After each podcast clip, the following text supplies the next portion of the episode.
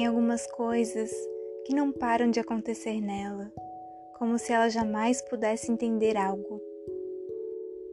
Ela está eternamente numa quarta-feira de 2003 ou numa primavera de 1989 ou numa data cabalística de 1906.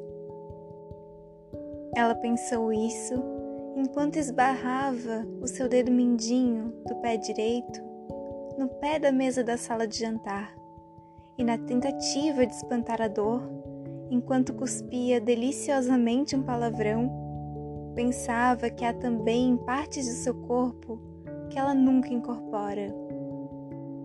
Seu dedo mindinho, por exemplo, sempre lhe parece um corpo estranho, que ela reconhece como sendo seu apenas pela dor. Se não dói, ela olha aquele dedo feio, de unha dupla, e não pode acolhê-lo. Ele lhe é um corpo estranho. Assim como lhe são alguns dias, afetos, amores ou acontecimentos. Parece que aconteceu há tanto tempo que não era ela. Ela sente certos acontecimentos como se tivessem sido em outra vida. Ela se sentia muito menor do que era. Talvez por isso, toda vez que se via no espelho, achava que havia corpo demais ali. A ideia que ela fazia de quem era não correspondia à imagem refletida. Quando me vejo refletida ali, vejo que há um excesso de corpo, há muita coisa sobrando em mim. E assim se permitia ser atropelada por coisas da moda, como sucos detox e teorias do desapego.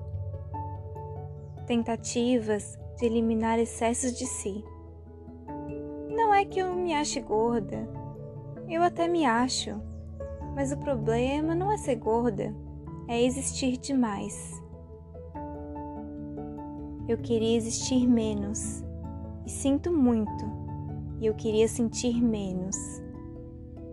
Assim, ela disse ao psiquiatra que recomendou um remédio para diminuir a ansiedade. Assim, ela disse para a moça do Shake Diet que aproveitou da situação para lhe vender todo um kit para o verão. Assim, ela disse para o homem que a amava que, não podendo suportar a dor dela, não conseguiu prestar muita atenção.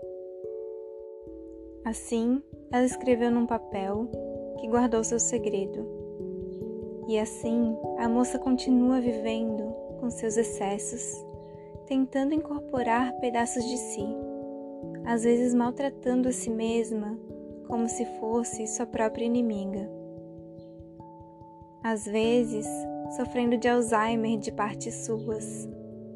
Ora, as reconhecia, acolhia e até mesmo amava para em seguida não ter a menor ideia do que elas faziam ali nela. Dedo Mindinho, do livro Não Pise no Meu Vazio, de Ana Sui.